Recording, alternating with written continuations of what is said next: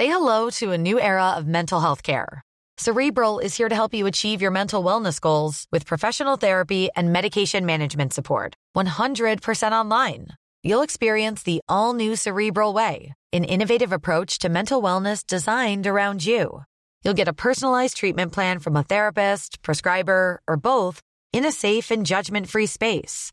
Your cerebral therapist or prescriber will outline a customized plan with clear milestones along the way so you can get to feeling your best. With Cerebral, you're not alone in your mental health journey. We're here to empower you to live a fulfilling life.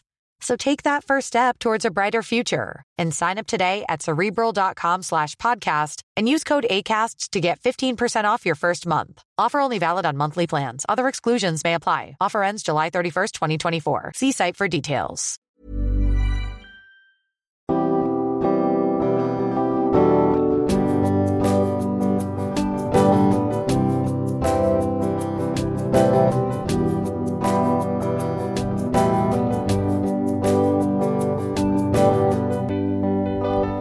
Bonjour et bienvenue dans Milkshaker, le podcast qui agite les idées reçues sur l'allaitement.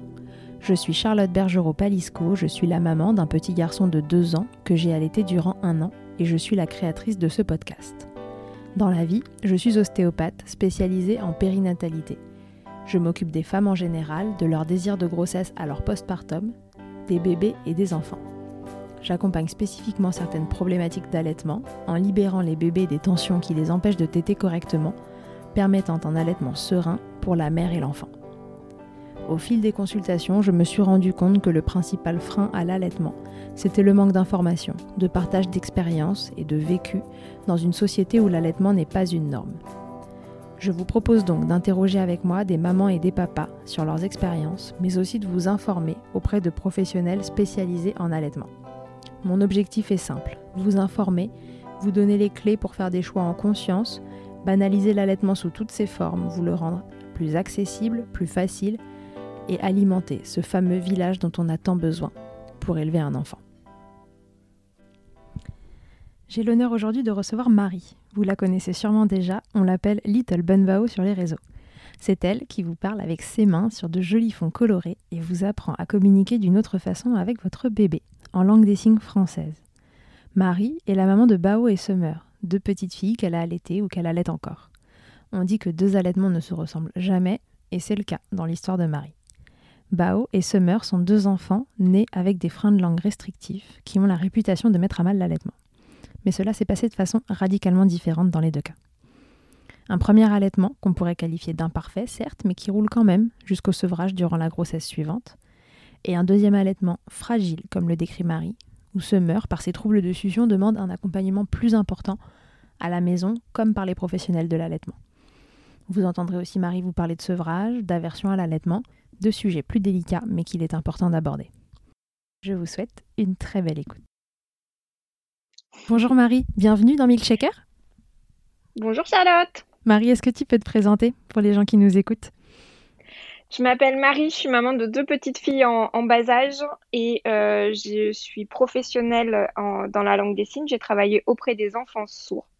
Et une fois devenue maman, j'ai mis en place des signes de la langue des signes pour communiquer euh, bah, avec mes filles, pour qu'elles puissent, elles, me signer leurs besoins. Et l'aventure Instagram s'est lancée sur, euh, c'est devenu bah, mon métier. Je suis créatrice de contenu mhm. dans, dans les signes pour les bébés et dans un petit peu dans la parentalité. Je partage mon expérience. Et euh, j'ai écrit un livre euh, sur les signes pour les bébés. Voilà. Ok, super. Alors Marie, aujourd'hui, on va parler de tes expériences d'allaitement. Euh, raconte-nous, est-ce que tu as allaité tes deux filles? Est-ce que tu allaites tes deux filles? Oui. Alors j'ai allaité mes, j'ai allaité mes, mes, deux filles. j'ai commencé bah, bah, l'allaitement avec ma, mon aînée qui aujourd'hui a trois ans et demi. Donc ça a été un, un allaitement assez facile, assez serein, assez euh, assez naturel, même si on a traversé des, des bah, les petites complications qu'on peut traverser sur un allaitement. Mhm. Et euh, c'est un allaitement qui s'est euh, qui s'est euh, comment dire qui s'est arrêté euh, au cours de la grossesse. Ça a été un sevrage induit au cours de la grossesse qui a été un petit peu un petit peu compliqué et et puis quand bah, ma petite semeur est arrivée, l'allaitement Deuxième, euh, deuxième round de l'allaitement s'est lancé, complètement différent du premier. Ok, Alors, tu vas nous raconter tout ça. Avant d'allaiter, c'était quoi ton idée de l'allaitement? Est-ce que tu avais des, des préjugés, des, des, idées reçues, des, ou au contraire de, de belles idées autour de l'allaitement? Comment tu avais envisagé cette expérience?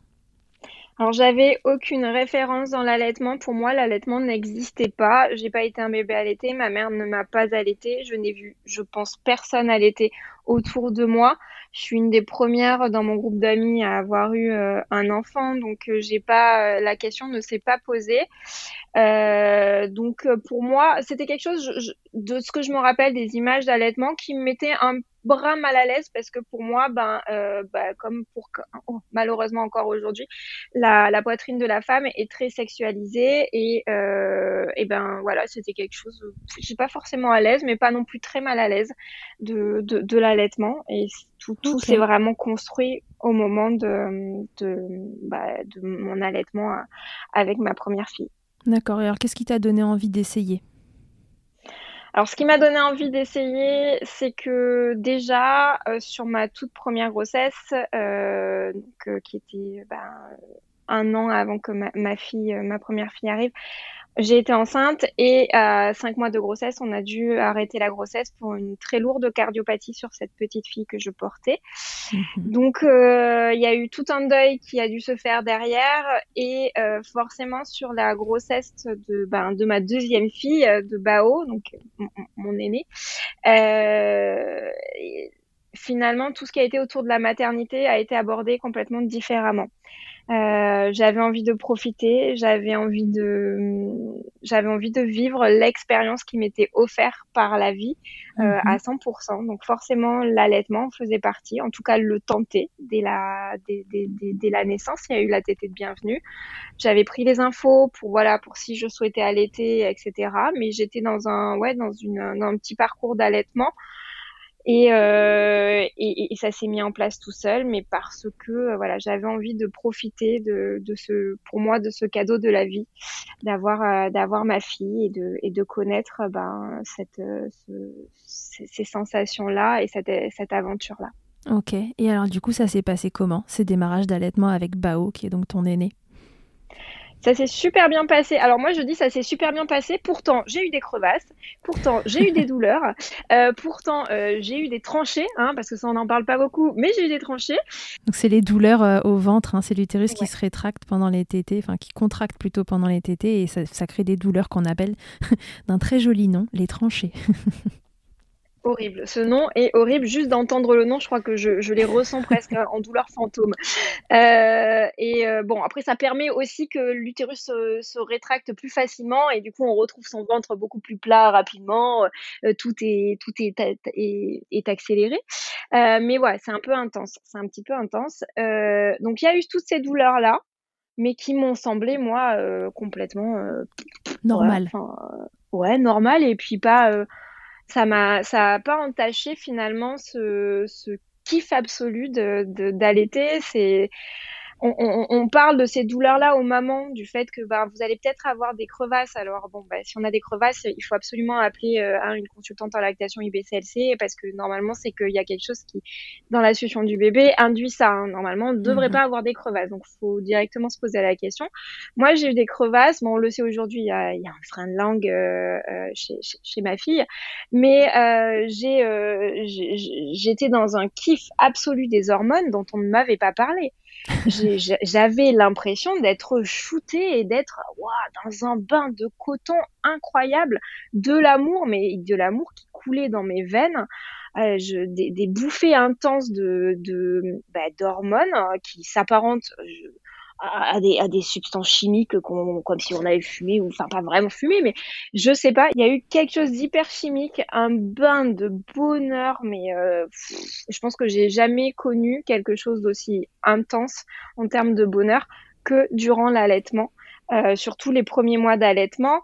Euh, donc euh, forcément ces petites douleurs ces gènes ou ces, ces petits trucs qui sont venus un petit peu bon en, entacher à certains moments enfin vraiment pour moi c'était c'était un détail. Vu que ça restait euh, tolérable ou il a fallu que, que tu fasses des choses pour, euh, pour combattre ces crevasses, ces douleurs, etc. C'est passé tout seul? C'est passé tout seul. c'est passé tout seul.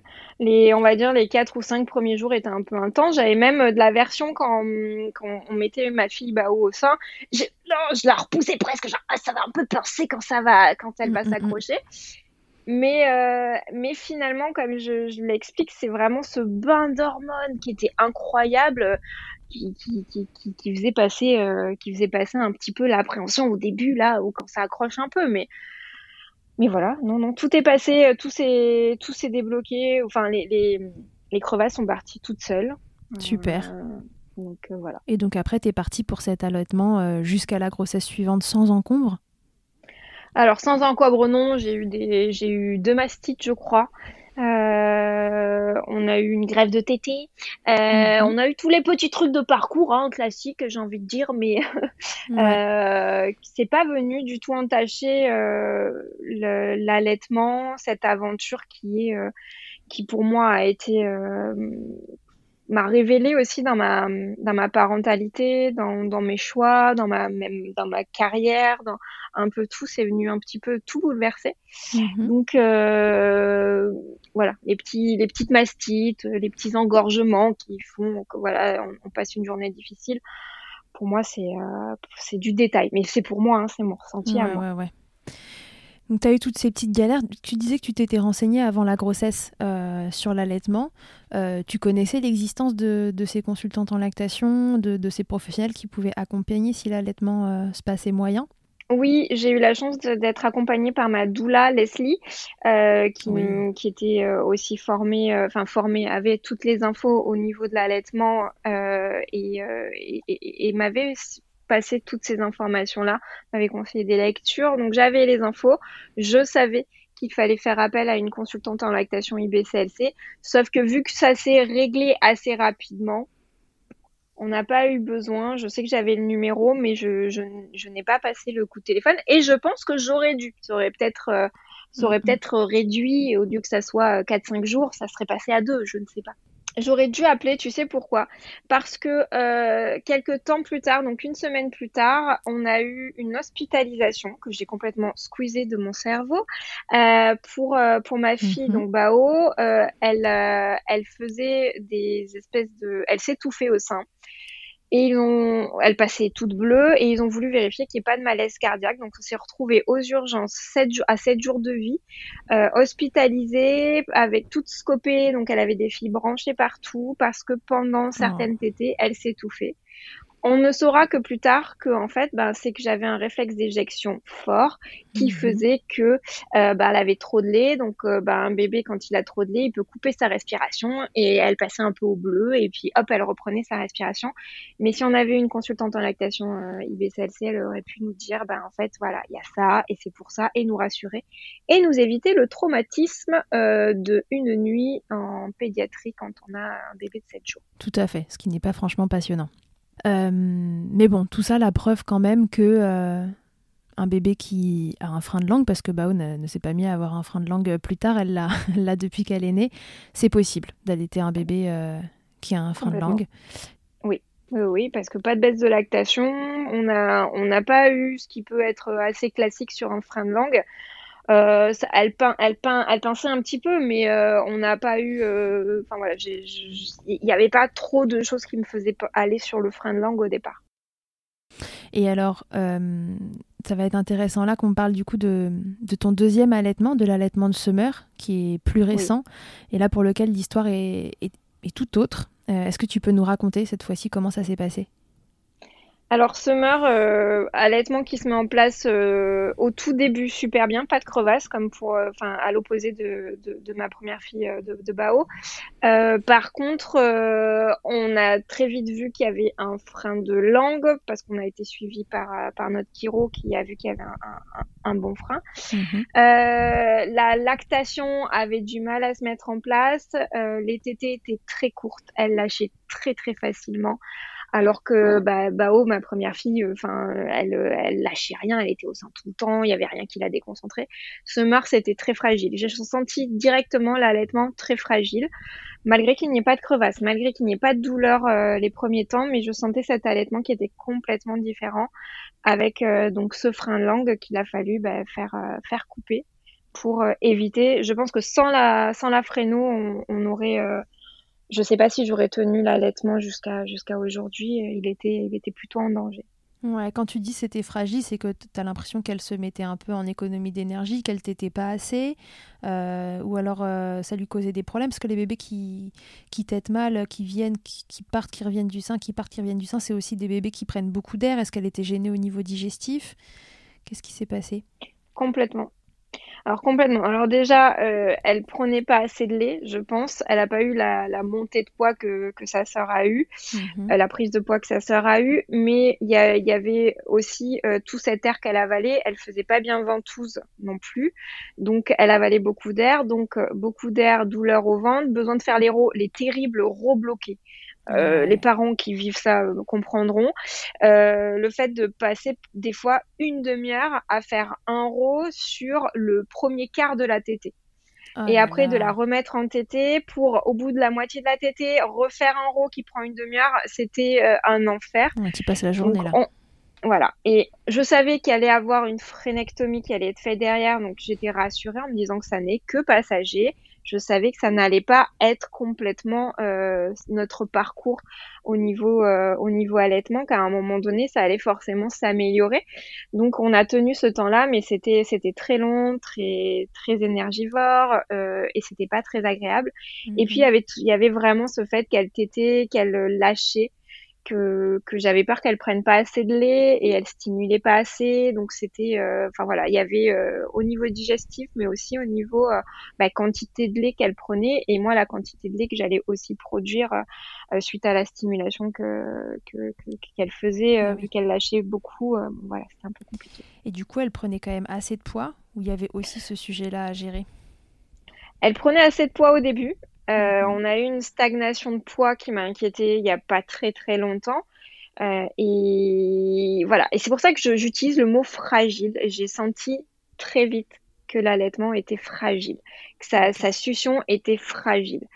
Donc euh, c'était pas du tout pareil que pour sa sœur. Et comment ça s'est passé la prise en charge du coup de, ce frein restrictif euh, pour Summer Qu'est-ce que ça a été les grandes étapes pour réguler, enfin plus que du frein restrictif, qu'est-ce que ça a été les grandes étapes de prise en charge de la, de la succion de Summer alors, directement, moi, c'était déjà fait, vu qu'on avait un suivi Kiro avec Bao, ma, ma, ma, ma, ma grande. Euh, on est directement, quand on est sorti de la maternité, je crois qu'une semaine après, on était chez notre Kiro, euh, sa remplaçante, Camille, et qui, euh, qui nous a accompagnés, qui a détecté, enfin, déjà, qui a traité toutes les tensions. Elle nous avait un bon torticolis.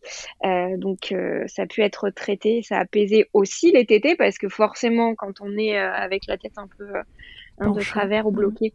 Euh, ça a aidé beaucoup sur les tétés, mais euh, elle a directement vu qu'il y avait euh, ben, potentiellement, parce que c'est un prédiagnostic, un frein restrictif de langue et de lèvres supérieures, et enfin non de lèvres, et de joues. On avait ah, les joues au départ. La totale. La totale, on avait le, le Sinon, c'est pas drôle. Donc, elle nous a orienté vers la dentiste avec laquelle elle travaille. Je peux la citer? Bien sûr. Euh, docteur euh, Nouilara Johnson, qui, euh, qui, qui, est près de Bordeaux. Et on a pu avoir un rendez-vous, je crois, dans les dix jours qui ont suivi. Et donc, il a confirmé le, le frein de, de, de, langue, surtout, et de lèvres, et de nous dire voilà, qu'elle allait faire une fréno, enfin, qu'elle nous conseillait une fréno, parce qu'on ne nous impose pas. Elle nous conseillait une, une frénectomie. Et mhm. donc, euh, je crois qu'une semaine ou dix jours après, on, est, on, était là-bas pour la, pour, la freine.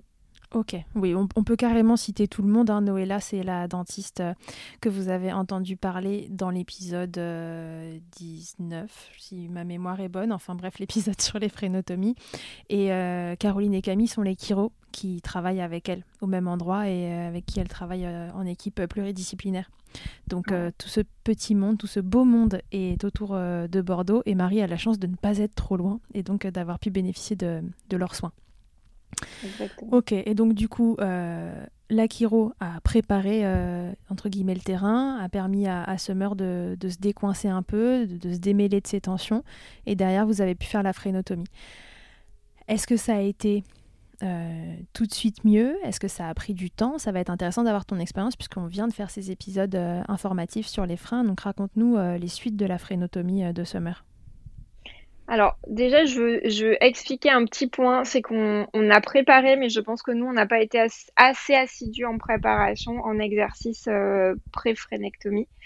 On en a fait, mais je pense pas assez, mais ma lactation aussi baissé, donc euh, voilà, la, la, frénectomie a été faite et heureusement parce que je pense que j'aurais pas pu, tenir trop trop longtemps. Dans ton cas, ça urgeait. Ouais, et euh, ensuite, euh, la frénectomie a été faite. C'est vrai que je m'attendais à quelque chose de hyper magique, euh, bah, qui a été là. Soyons honnêtes, ça a été là pendant trois jours. Ça a été là pendant trois jours. Il n'y avait plus aucune tension. Euh, Summer avait été préparé par la chiro juste avant euh, la, la, la, la, frénectomie. Juste après, elle avait une, ouverture de bouche beaucoup plus grande euh, et je le place là, mais un visage que je n'ai, sais pas, je l'ai pas reconnu, mais ultra détendu. Ça m'a, mhm. ça m'a frappé. J'étais pas préparée, j'en avais pas discuté avant, mais quand on m'a rendu mon bébé, mon bébé avait le visage qui avait changé et mais détendu, quelque chose qu'on y aurait enlevé. Il y avait, il y avait des tensions sur le visage qui ne se voyaient plus et c'était, c'était très marquant.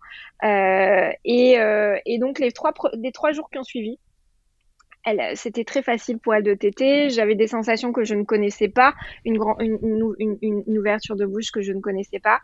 Et au bout de trois jours, bah, les tensions sont revenues, ce qui est normal parce que normalement, au bout de trois jours, on avait un rendez-vous chiro, mais habitant hyper loin, enfin hyper loin, à une heure et demie, en plein été, ce qui veut dire doubler le temps de trajet, etc. Mhm. C'était pas possible. Euh, on, a, on a eu des galères, on n'a pas pu faire ce rendez-vous-là. On a dû attendre une semaine. Et sur cette semaine-là, se sont euh, bah, posées plein de tensions qui, qui, qui, qui ont été, euh, bah, voilà, qui nous ont mis un peu des bâtons dans les roues sur euh, la récupération de, de Summer. Et vous aviez à nouveau des exercices à faire, vous aussi, en plus en post-fréno. Ouais, et en post-fréno, en plus, les exercices, on, les a bien faits. Euh, on avait James, donc euh, c'est mon mari. Donc, James était à fond sur les étirements, parce que moi, bon, Hein, voilà, j'étais pas très, euh, très, très très solide sur les étirements. C'était pas le meilleur moment que je j'ai mis. Donc euh, mon mari, euh, aucun souci. Et c'était bien que mon mari soit là. Il faisait les étirements, les, enfin vraiment, il faisait ça très très bien. Donc je sais pas du tout. Les exercices étaient moins faits régulièrement parce qu'il y a les étirements. Donc c'est le fait d'étirer la plaie, d'éviter que ça se reforme, euh, etc. Mais il y a mhm. aussi tous les exercices pour faire lever la langue, pour stimuler dans la bouche, etc. Et les exercices qui étaient ma partie à moi étaient moins bien faite, on va dire. Donc je pense que ça aussi, ça a impacté euh, un petit peu sa, sa, récupération derrière. Et c'est pour ça que quand j'en parle avec les parents, je dis faites, faites bien les deux, faites bien les, les, les étirements, mais aussi les exercices qui sont, mhm. euh, qui sont vraiment importants dans la récupération euh, derrière, parce qu'on a tendance à penser qu'une fréno, on coupe, poum, c'est magique. Non, derrière, il y a vraiment toute une rééducation, il y a, y, a, y a, tout plein de choses à mettre en place pour que le bébé puisse, euh, puisse récupérer cette amplitude. Oui, bien sûr, on ne le dira jamais assez, mais euh, sectionner un frein, c'est une chose, mais euh, cette langue qui n'a pas bougé correctement pendant des mois avant a besoin qu'on lui file un coup de pouce, en fait, pour faire le job qu'elle ne pouvait pas faire. Et ben voilà, ça, ça demande des exercices, une, une, sorte de rééducation derrière qui est assez importante.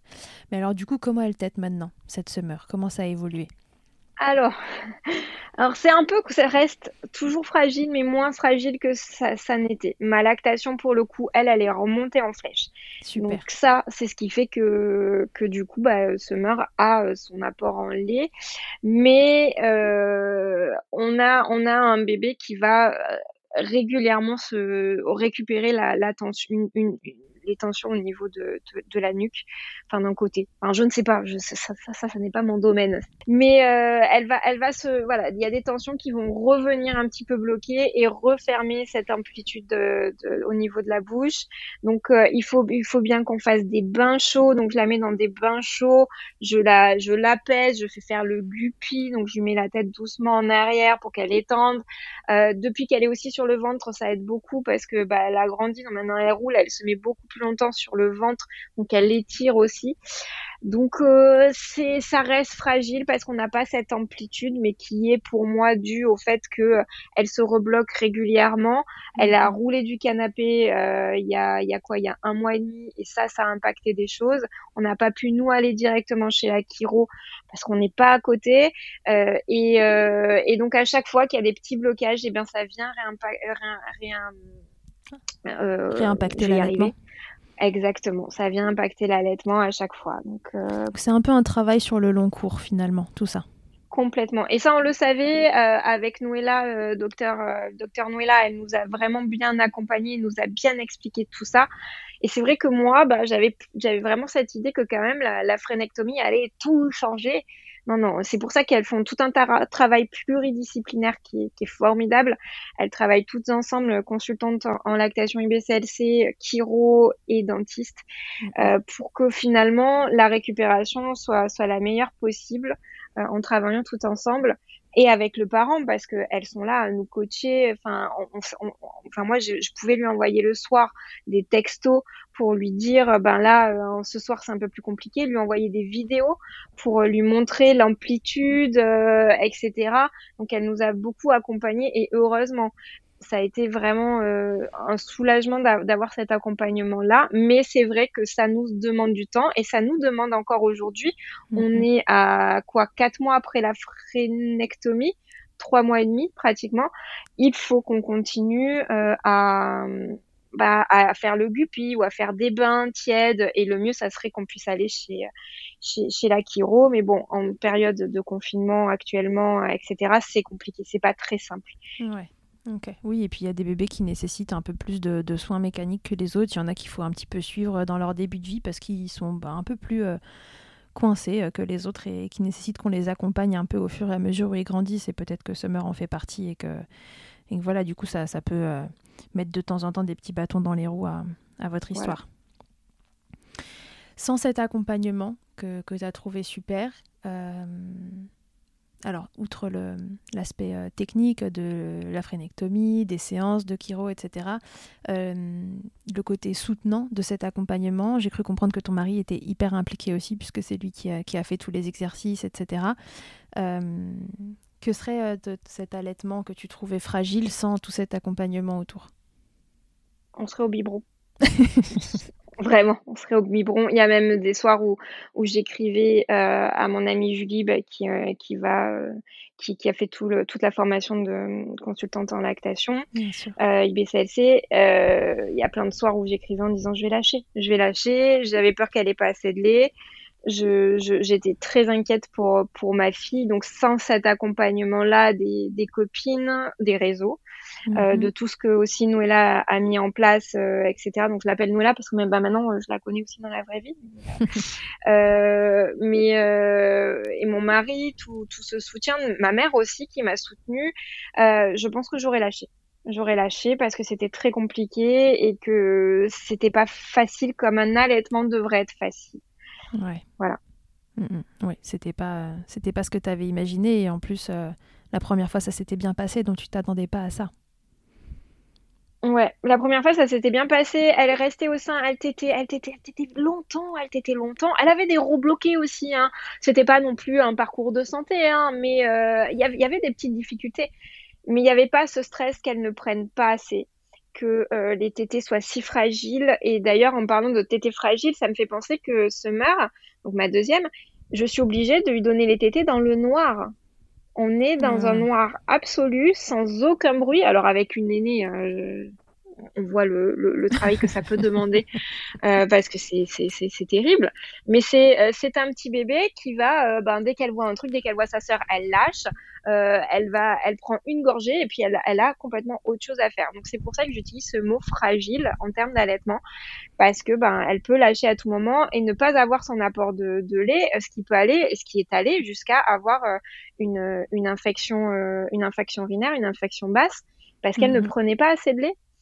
Et finalement, à faire confiance en mon bébé, parce que ça, c'est ma première qui m'a appris ça, c'est j'y faisais confiance. Elle avait envie de téter, elle tétait. C'était open bar, j'y faisais confiance, je faisais confiance à son, à, son besoin de lait, à sa, à sa soif, à sa faim, etc. Et avec euh, ben, ma deuxième, c'est totalement différent. Si je l'écoute, elle, elle peut être capable de ne pas téter pendant 6-7 heures. Et oui, sauf que malheureusement, le, le reste suit pas. Exactement. Donc euh, voilà, maintenant on s'est imposé des tranches horaires. Euh, si elle ne t'aide pas plus de, enfin si toutes les deux heures je, je, je, je l'embarque et je fais faire une tétée et elle, elle, elle la fera sa tétée. Elle, euh, elle s'éclate et tout, mais il faut qu'on soit dans le noir, dans le calme. Voilà, c'est, je pense que c'est, c'est un petit peu compliqué pour elle. Puis c'est un bébé très éveillé aussi, ce que, ce qui n'était pas le cas de, de Bao qui tétait et dormait, dormait, tétait. Là on est sur un bébé qui, qui papillonne, qui, qui, qui, qui, tout, enfin voilà. Oui, et puis qui a une grande sœur qui court autour et, euh, et qui est trop intéressante. Exactement, elles ont toujours été connectées euh, dès, dans le ventre qu'elle était, elle, elle s'éveillait quand sa sœur euh, courait, rigolait, pleurait, donc elles sont connectées et aujourd'hui, ben, ça se confirme plus, plus, plus. Ok. Et maintenant, tu as l'impression que c'est bon, c'est parti, on est, on est sur un truc qui roule? Non. Pas encore. On est sur quelque chose encore de fragile. La confiance revient, je pense qu'on est un mois et demi après ces épisodes où il y a eu l'infection basse au niveau urinaire, où là mhm. j'ai perdu toute confiance en moi en tant que maman, en tant que confiance que j'avais en moi et, ma, et mon instinct de mère. Tout, donc le poids a stagné. Euh, il y a eu cette infection, donc prise antibiotique. Euh, derrière, ben, prise antibiotique, dérangement au niveau des intestins, donc perte de poids. Bon bref, on a eu un mois un peu compliqué où là, euh, quand on l'a repesée et que j'ai vu qu'elle n'avait pas pris de poids, mon cœur s'est emballé et là, je me suis dit, il y a un problème, ça va pas. On a dû faire des examens au niveau des, reins, euh, enfin une écho, hein, mais bon, voilà, il y a quand même eu besoin de faire ça, des, tests au niveau, euh, au niveau de, l'urine pour vérifier qu'il n'y ait pas encore une, infection urinaire qui traîne. Ma consultante en lactation, Julie Longhi, qui, qui m'a accompagnée et qui m'a Oh là là, ça a été, euh, ça a été ma bouffée d'oxygène durant ce, mois terrible. Elle a été là, elle, euh, elle m'a apaisée. Elle avait confiance quand moi j'avais plus confiance en moi-même. Elle avait confiance en moi et en mon bébé, et ça m'a fait énormément de bien qu'elle mhm. soit présente pour moi. Et d'ailleurs, elle a été présente pour la, pour la toute première pesée. Quand on a tout remis en place, elle a été présente pour cette toute première pesée. J'étais là, non, non, j'ai besoin que tu sois là pour la peser. Je me sens pas d'être toute seule au moment où je vais la peser. Si ça a pas bougé sur la balance, ça va être l'horreur. Et, et, donc, euh, j'ai eu besoin qu'elle soit là. Donc, elle a été là pour cette pesée où elle avait pris du, elle avait pris du poids, elle avait, elle avait grossi.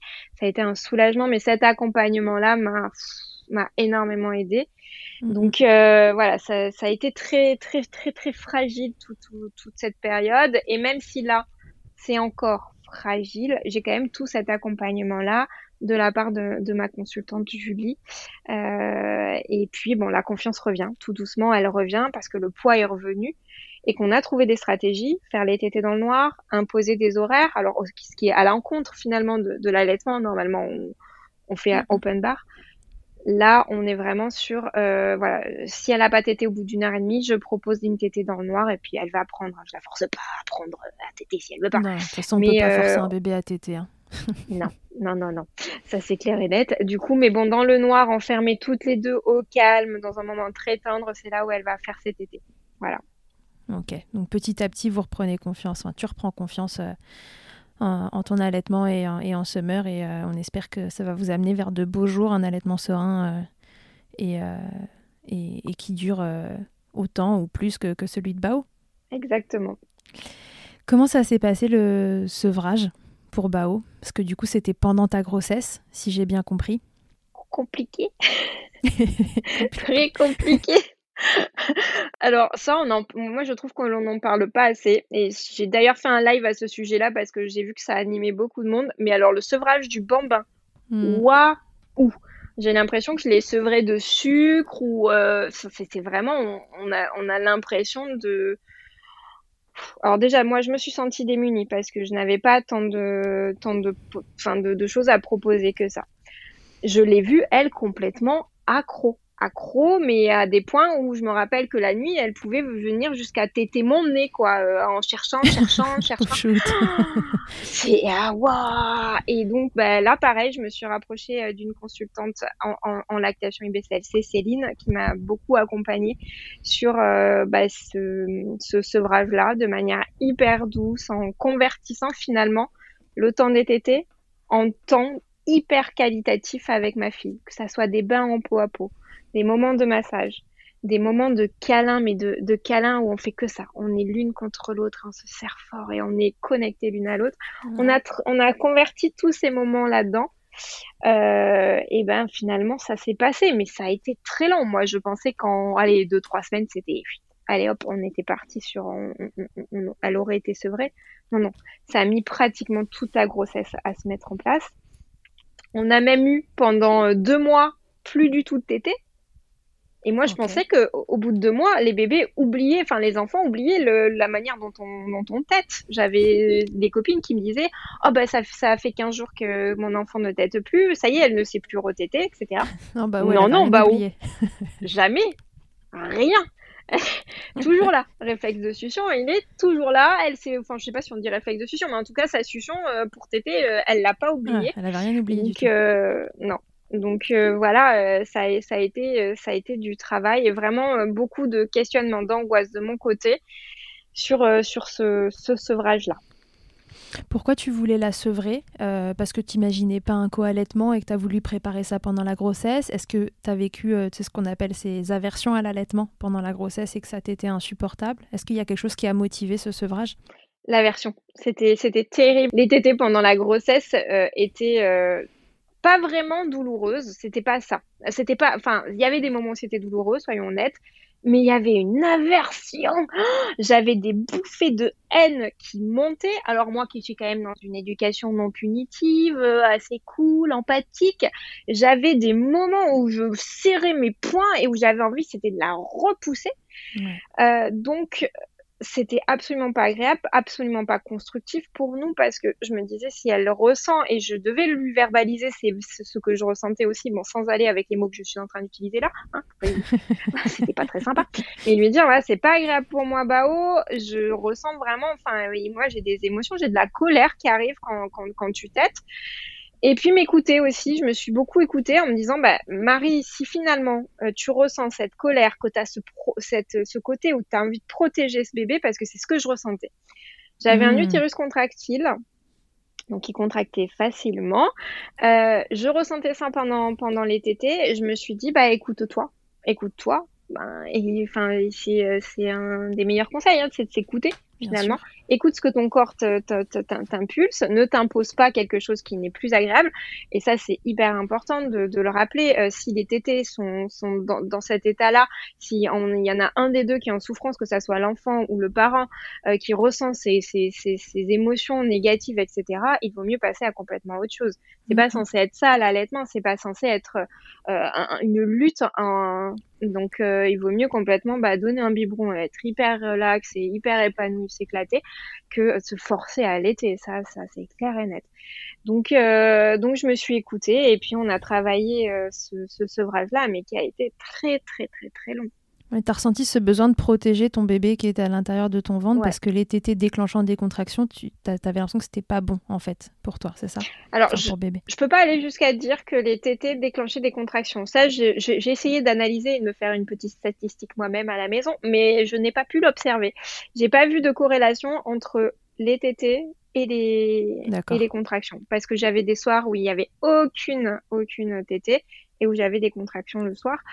C'est juste instinctivement ce, ce qui m'est venu, c'est ce besoin de protéger et de d'arrêter l'allaitement. Il y avait plus ce kiff, il y avait plus ces hormones dont je parlais au début, il y avait plus ce bain d'hormones, de kiff absolu, de, de moments de vagues d'amour que j'avais dans complètement autre chose. Par exemple, les bains, quand je prenais des bains avec, euh, avec ma grande, il y avait ces bouffées d'amour qui étaient présentes toujours, mais plus sur l'allaitement. Donc je me suis écoutée et on a, on, a détissé ça tout doucement, on l'a tissé autrement. La place du papa a été hyper importante et c'est aussi là quand même que euh, bah, que mon, mari, que le papa, euh, le papa de Bao, c'est c'est aussi euh, ben à trouver une, une, nouvelle place. Il avait une place déjà, il était beaucoup dans le portage, mais voilà, il a trouvé une autre place sur l'endormissement parce que bah, c'était moi qui endormais Bao en tété avant. Et donc, c'est le papa qui a pris le relais et qui s'est aussi éclaté là-dedans. Et puis moi, j'étais aussi bien contente de pouvoir aussi passer le relais sur l'endormissement, même si pendant pratiquement trois ans, j'avais adoré l'endormir et avoir ces moments-là de connexion avec elle. J'étais contente aussi à ce moment-là de, ouais, de passer le relais. La question s'est jamais posée une fois que Summer était née et que tu n'étais plus enceinte, de que Bao retête éventuellement? Si, si, si. C'est quelque chose dont je n'ai pas parlé sur les réseaux parce que je, à ce moment-là, vu que Bao a grandi, je ne voulais pas que ça puisse lui porter préjudice plus tard. Donc j'essaye de, de, protéger finalement son histoire. Mhm.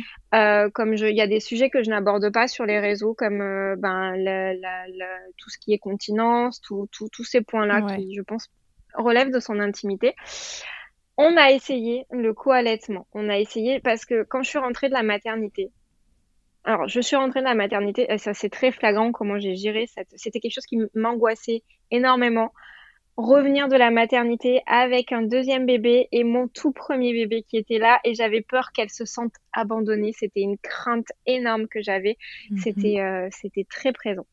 Je suis rentrée, j'ai dit à James dans la voiture, soit tu restes avec Summer et, et moi je vais rentrer la première mais sans, sans bébé Summer. Hein je vais aller vers Bao et je vais, je vais, je vais, je vais aller lui faire un énorme câlin. Je, on a voulu faire comme ça. Donc je suis rentrée, j'ai fait un énorme câlin, j'ai été là pour elle, voilà. Et après je lui ai dit, viens, on va te présenter Summer. Summer, elle est avec papa dans le salon, donc euh, et ça s'est super bien passé. Moi, je pensais qu'elle allait nous la, nous, la, nous la pousser ou nous dire de la ramener à la matière ou je ne sais pas. Non, vraiment une vague d'amour aussi. Ouais, rendez-la, c'est bon, c'est sympa. Ça va, elle est mignonne, allez, on la rend. Euh, et, non, ça s'est super bien passé. Et, et Summer, sortant de la voiture euh, d'un trajet d'une demi-heure, euh, a voulu téter. Et je me voyais pas ne pas proposer la tétée à, à Bao. J'avais l'impression que ça allait émietter son cœur. Et, donc, j'ai eu besoin de le lui proposer. Elle a tété. Et puis, j'avais dit, écoute, si quand ta sœur sera née et qu'elle tète et que toi, tu souhaites téter, tu pourras le faire. Je le lui avais dit, donc euh, j'ai voulu lui, lui, lui tenir cette promesse-là. Donc, elle a tété à la mhm. naissance, euh, enfin, euh, au retour de la maternité, elle a tété, elle a tété un petit peu. C'était franchement pas super agréable pour moi. J'ai pas, alors j'ai bien aimé parce que ça a été un moment de d'osmose ou je ne, je ne sais quoi, mais j'étais pas super à l'aise juste par sa succion à elle. Il faut rappeler qu'elle a un frein de langue. Elle a une fusion mhm. très particulière, elle avale beaucoup d'air. Euh, donc ma grande avale beaucoup d'air, elle lâche, elle claque, machin. Ah, ça m'énervait. ça continuait même après finalement la naissance à m'énerver et à, ah, voilà. Et je ressentais toujours cette aversion-là. Elle était toujours présente. Donc, euh, bah, donc on a, on a, on a refait un, un sevrage euh, après cette, cette tétée là. Donc, euh, en gros, elle a tété, je crois, pendant une une petite semaine, elle a fait une tétée par jour. Une petite tétée, c'était vraiment euh, des juste pour s'apaiser. Et donc, on a dû redéconstruire. Bon, bref, euh, on aurait pu se l'éviter, mais voilà. Ok, oui, parce que finalement, les troubles euh, de, de succion qui préexistaient, mais tu, tu les as. Tu dis cet allaitement, il s'est bien passé, elle était au sein tout le temps, il y, a, enfin, il y, avait, il y a eu quelques galères, mais c'était un bébé qui avait des troubles de succion, mais qui n'a pas empêché l'allaitement de se dérouler à peu près correctement. Mais pendant la grossesse, c'est là que c'est ressorti, en fait. C'est là que tu as vu que, euh, qu'elle prenait de l'air, qu'elle claquait, etc. Et c'est à ce moment-là que tu as pris conscience Complètement. C'est à, ce moment-là, pendant la, pendant la grossesse, où sa succion mais me dérangeait. Ce, le fait qu'elle claque, alors c'est, ça, ça semble incompréhensible, peut-être parce que ben j'ai fait trois ans de cet allaitement-là. Elle claquait la langue hein, quand, euh, mhm. quand, quand, j'étais pas enceinte. Elle avalait beaucoup d'air, elle, elle pinçait beaucoup, elle pinçait beaucoup. J'avais la trace des dents euh, sur euh, sur le mamelon, mais ça me dérangeait pas. Je ressentais pas de douleur. C'était vraiment que que des vagues d'amour. C'était quelque chose c'était quelque chose de, super chouette qui lui apportait beaucoup. En plus, c'est un bébé quand même qui ne mangeait pas beaucoup frein de langue, euh, dysoralité qui a été induite. Euh, enfin, je ne sais pas si on dit induite, mais en tout cas, elle avait des problèmes pour s'alimenter, donc elle mangeait très peu. Donc on avait, j'étais bien contente d'avoir l'allaitement à ce moment-là pour savoir qu'elle avait toujours ses apports. Bien sûr. Mais c'est vrai que euh, quand euh, bah, la grossesse est arrivée de ce mar, ça c'est, ça c'est, il y a quelque chose qui qui passait plus. Le fait qu'elle ait du mal à, à téter, qu'elle pinçait, qu'elle mettait les temps, qu'elle qu'elle avalait de l'air, que qu'elle lâchait. Non, mm. je. C'est devenu insupportable. Exactement. Ok. Qu'est-ce qu'on peut te souhaiter pour la suite euh, de l'allaitement de Summer? C'est quoi le, le, meilleur des scénarios? Eh ben que les tensions se se dénoue mm. et qu'elle puisse, elle puisse téter de manière plus, plus naturelle et moins dans ce cadre assez strict. Mais, mais on est reparti quand même sur quelque chose. La confiance est là. Et je pense que c'est ça le plus important. La confiance, qu'elle soit là et qu'elle et qu'elle et qu'elle solidifie tout cet allaitement. Ouais, on peut te souhaiter que ça glisse euh, un peu plus, euh, un peu plus facilement encore. Exactement. Ok. Marie, euh, ces expériences d'allaitement, est-ce qu'elles ont eu un impact dans ta vie personnelle ou professionnelle? Complètement. Elles ont eu un... Mon allaitement avec ma, ma grande, dès le départ, a tracé cet amour que j'ai eu et cet intérêt dans la parentalité. Ça m'a fait me poser plein de questions ça a fait ce bain d'hormones euh, qui m'a fait m'investir beaucoup sur les réseaux, dans le partage, dans l'accompagnement. Je me suis aussi sentie seule dans, dans mon allaitement.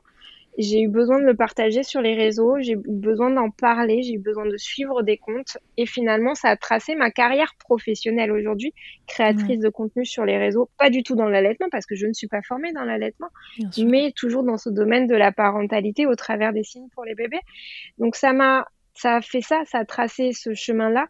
Ça a fait aussi cette confiance. J'étais une maman brisée qui avait vécu un deuil, qui avait perdu son bébé. J'étais une, jeune femme hypersensible de base qui, qui, je me sentais fragile. Ça m'a construite. Cet allaitement pour moi m'a construite et m'a m'a révélée.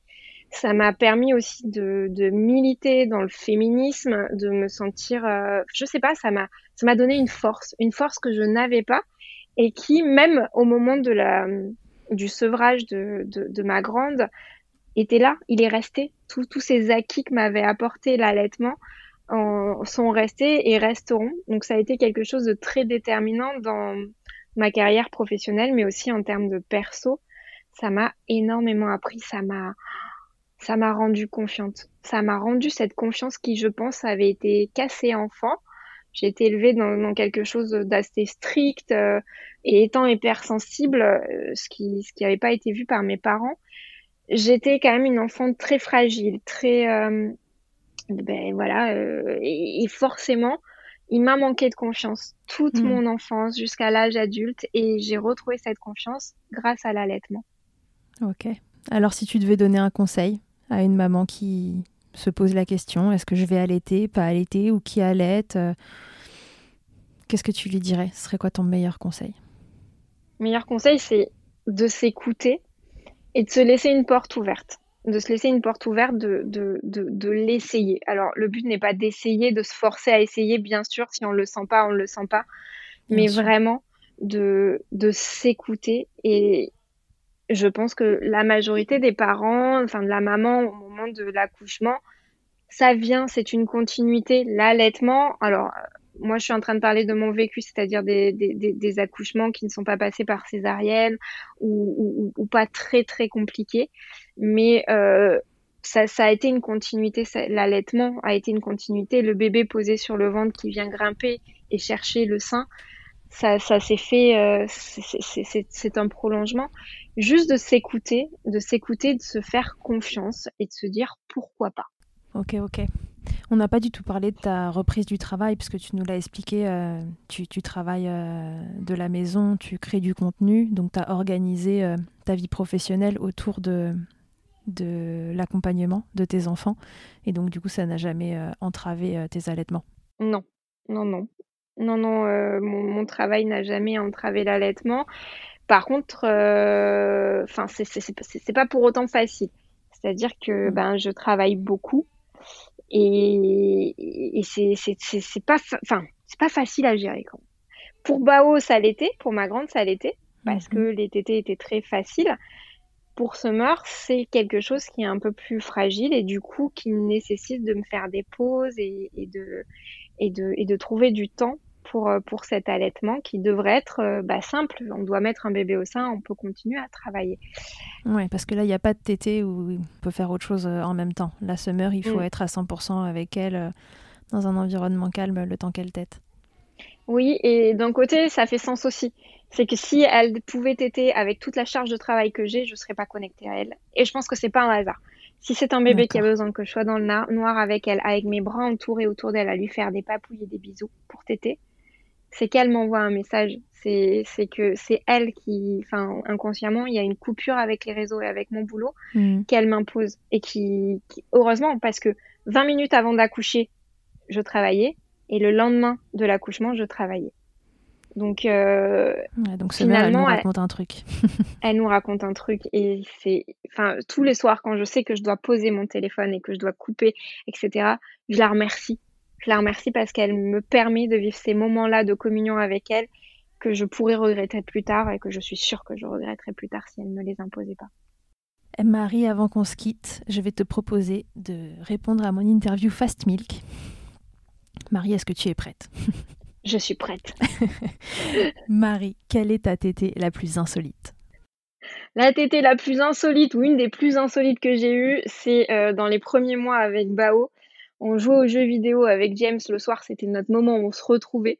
Et donc je joue aux jeux vidéo, je suis dans un moment hyper tendu où on est euh, tout seul au milieu de la map et il faut surtout pas que je meure.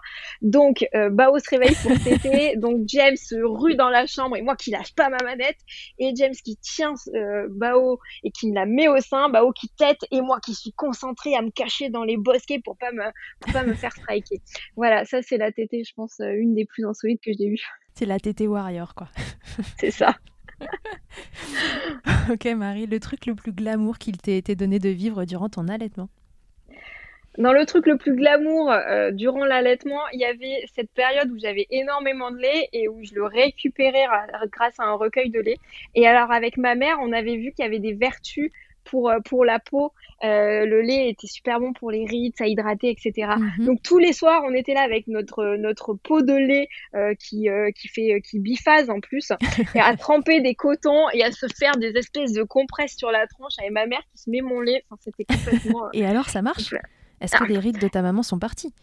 Complètement, complètement. Un espèce de lifting, vraiment. Hein, elle va, c'est un scoop. Mettez du lait sur, euh, sur les rides. Hein, arrêtez les crèmes. voilà, exit L'Oréal, je mets Maybelline et je sais pas qui parce qu'il faut toujours en citer trois. Mettez du lait maternel sur vos rides. ok, ta position préférée, Marie, dans le Kama Sutra de l'allaitement?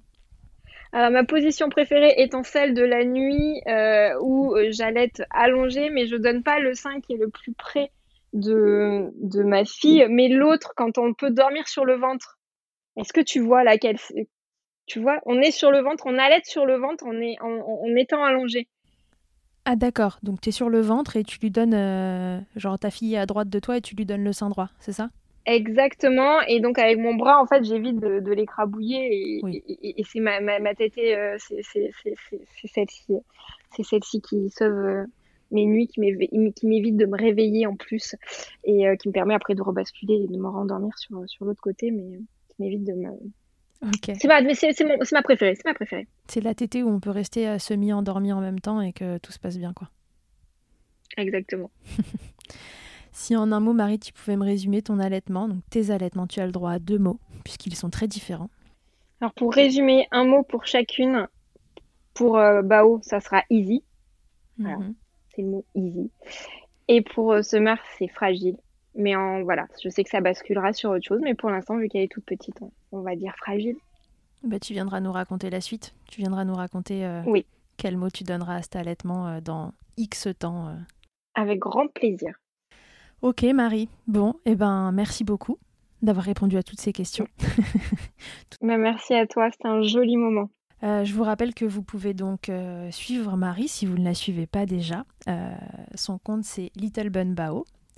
Et donc, elle vous raconte plein de choses sur son compte. Donc, elle crée plein de contenus. Ça parle d'allaitement. De temps en temps, je vous invite à, checker les posts qu'elle fait euh, sur son allaitement. Elle, va, raconte ça, elle raconte ça une première fois d'une façon un petit peu différente et ça peut être intéressant euh, pour vous qui voulez en savoir plus euh, d'aller les lire. C'est toujours joliment écrit, les photos sont absolument incroyables, on en parle. Elles sont toujours canon. Donc même si vous voulez pas lire le contenu, juste aller faire du bien à vos yeux et regarder les photos du compte de Marie parce que c'est toujours un plaisir. Marie euh, vous accompagne donc euh, pour la LSF, donc la langue des signes française appliquée, euh, encore une fois, aux, bébés et aux enfants. Voilà, je vous donne un, tout petit peu de, mon expérience perso. La langue des signes à la maison, c'est un truc qu'on a mis en place aussi. On a un bébé qui a parlé très tôt. C'est souvent une question qui revient, ça d'ailleurs. Je t'ai déjà vu plein de fois en, story dire oh là là, mais est-ce que ça va pas entraver le langage? Non, rassurez-vous, ici à 18 mois, ça parlait déjà. D'ailleurs, j'étais presque frustrée de ne pas pouvoir signer parce qu'il voulait plus signer.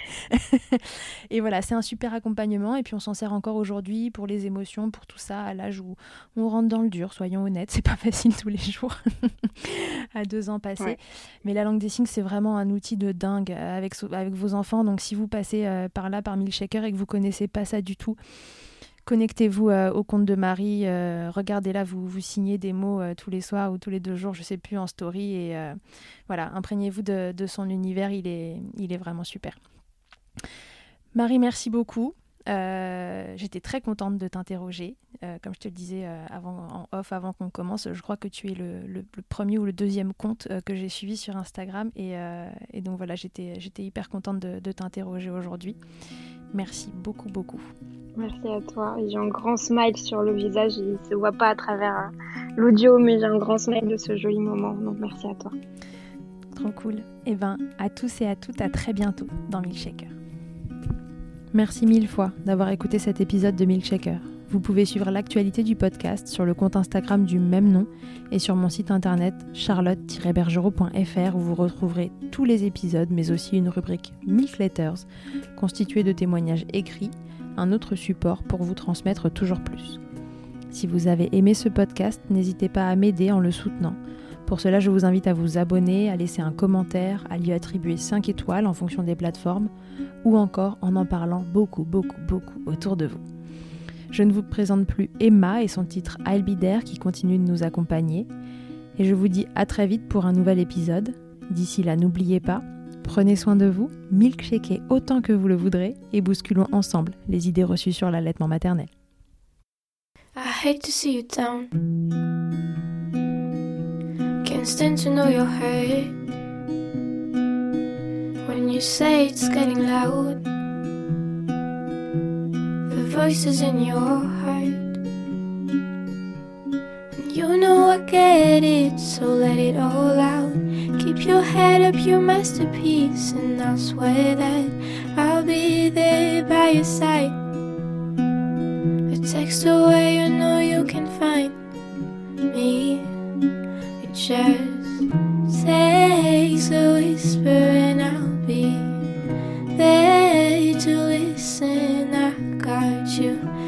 fight with you, cause I love you.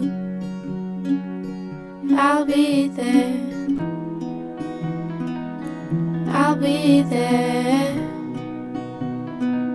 Oh, I'll be there. I'll be there. I know I'm not perfect. Sometimes I look myself. Hope you know I care You can meet me anywhere. You know I get it, so let it all out. If anyone comes at you, then I'll swear that I'll be there by your side. A text away, you know you can find me. It just